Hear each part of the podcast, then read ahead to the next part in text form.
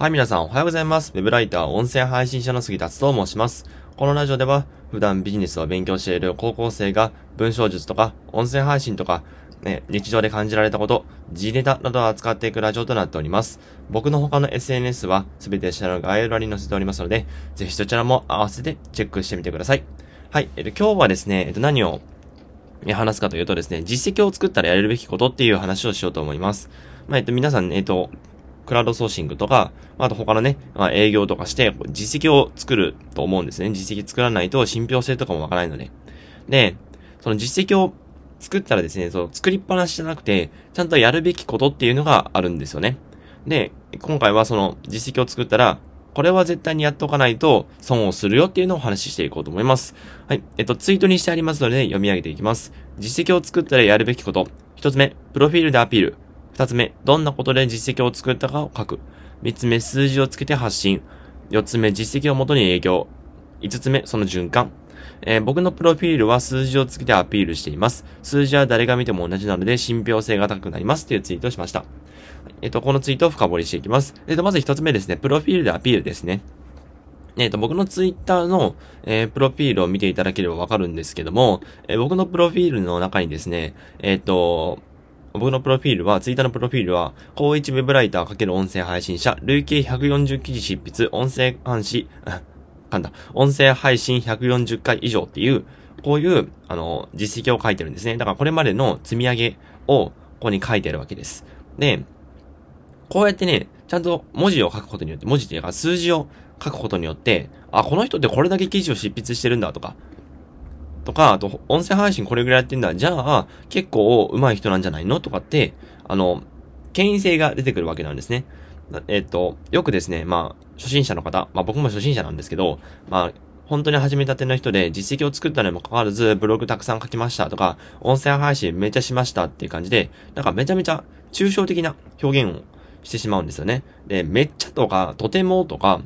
えー、たくさんとかっていうのは、その人によって全然違うわけですよ。例えば、僕が感じる、例えば、1日のツイート数、1日のツイート数で、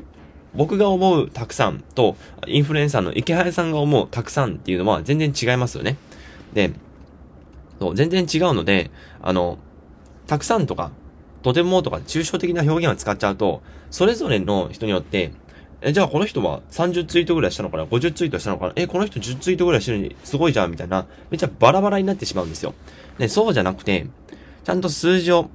数字を使って表す。例えばこれだったら累計140記事執筆って書いてあったら、誰が見ても、誰がどんな目で見ようと140記事を執筆してるわけじゃないですか。で、音声配信140回以上。で、まあ、以上っていうのも、まあ、なかなか結構、あの、抽象的な表現になってしまうんですが、まあ、これ、この前に140回っていうのがあるので、その140回以上ってことは、かなりの回数で音声配信を行ってるっていうことじゃないですか。っていうことは、それだけ信憑性が出てくるんですよ。そう。140回なんで誰が見ても140回ですから、この人は絶対に140回以上はやってるとか150回もかもしれないってことは、最低でも140回はやってるんだなっていう、こういう誰が見てもわかる実績っていうのを表せるんですね。そう。数字を使うことによって誰が見ても同じ実績を表すことができる。じゃあ、プロフィールで、ちゃんと実、スタート、噛んだ。ちゃんと、えー、数字をつけて、えー、数字をつけて実績をアピールしていくっていうのが大事だよっていう話ですね。はい。えー、えっと、まあ、これがね、あの、1と、1, 1個目と3つ目になるんですけども、なんか飛ばしちゃいましたね、結構ね。はい。で、まあ、プロフィールでこうやって自分の実績をアピールすることによって、えっと、ちゃんとね、あの、こう、自分がこれぐらいの人間ですよっていうのをアピールするんですよね。はい。で、これがまず一つ目でした。えー、プロフィールでアピールです。次二つ目、どんなことで実績を作ったかを書く。まあ、これもさっきと同じなんですけども、例えば、僕のプロフィールだと、累計140記事執筆。で、執筆っていうことは、ちゃんとなんていうの？あの、書いた、記事を書いたっていう、そういう実績ですよね。で、この中には、えっ、と、ノートとか、えー、ココナラのブログとか、あと、ココナラの案件とか、あとなんだろう、えっ、ー、と、ブログか、の、ブログもありますので、そんな感じで、ど、どの、どの分野で実績を作ったかっていうのを書くんですよ。ノートの140記事とブログの140記事って全然ね、あの、格が違うんですよね。で、そう思うと、僕はブログでちゃんと実績をこれだけ書き、ブログで100記事書きましたとか、えー、ノートで140記事ぐらい書けましたとか。で、その媒体でどれぐらいの記述を書いたかっていうのをちゃんと表すことが大事なんですね。音声配信に関してはね、まあそんなに差はないんです。その、あの、どこで発信したかによって差はあんまりないんですが、まあ、あの、記事の場合、ブログとかの場合はノートで書く場合と、えー、 WordPress とかのブログで書く場合と全然違いますので、そこをちゃんとアピールすることが大事だよって話ですね。これが二つ目でした。えー、どんなことで実績を作ったかを書くです。で、三つ目、数字をつけて発信ですね。ね、数字をつけるのは、先ほど言った、先ほどまでずっと言っている、140記事執筆とか、音声配信140回以上とか、もあるんですけども、それ、それと、あの、僕のツイッターのプロフィールには、ここならで6件の販売実績。で、これ6件っていう、こう、こういう実績があるわけですよ。こうやって数字をつけていくことによって、まあ、この1個目でも、1個目でも言いましたけども、えー、誰がどう見ても6件なんですよね。6件っていうのは、えー、誰がどう見ても6件なんですよ。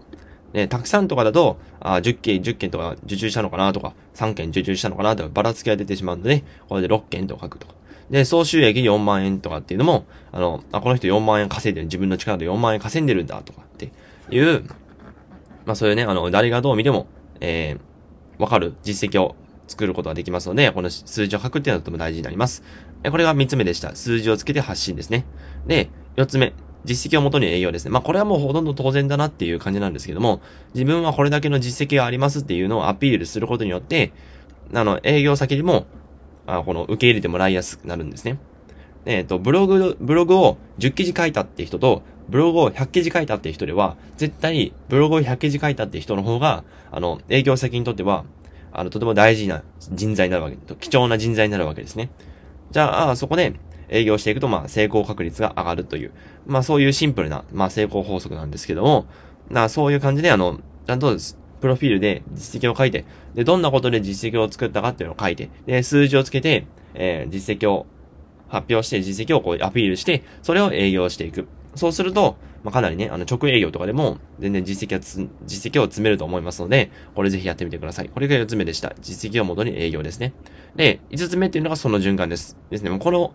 この循環っていうのをどんどん作っていく。営業することによって、また、販売実績とか、累計記事数とかっていうのは上がっていくので、それをどんどんアップ、どんどんアップデートしていく。そうすると、もういつの間にかね、とんでもない実績を残した人になりますので、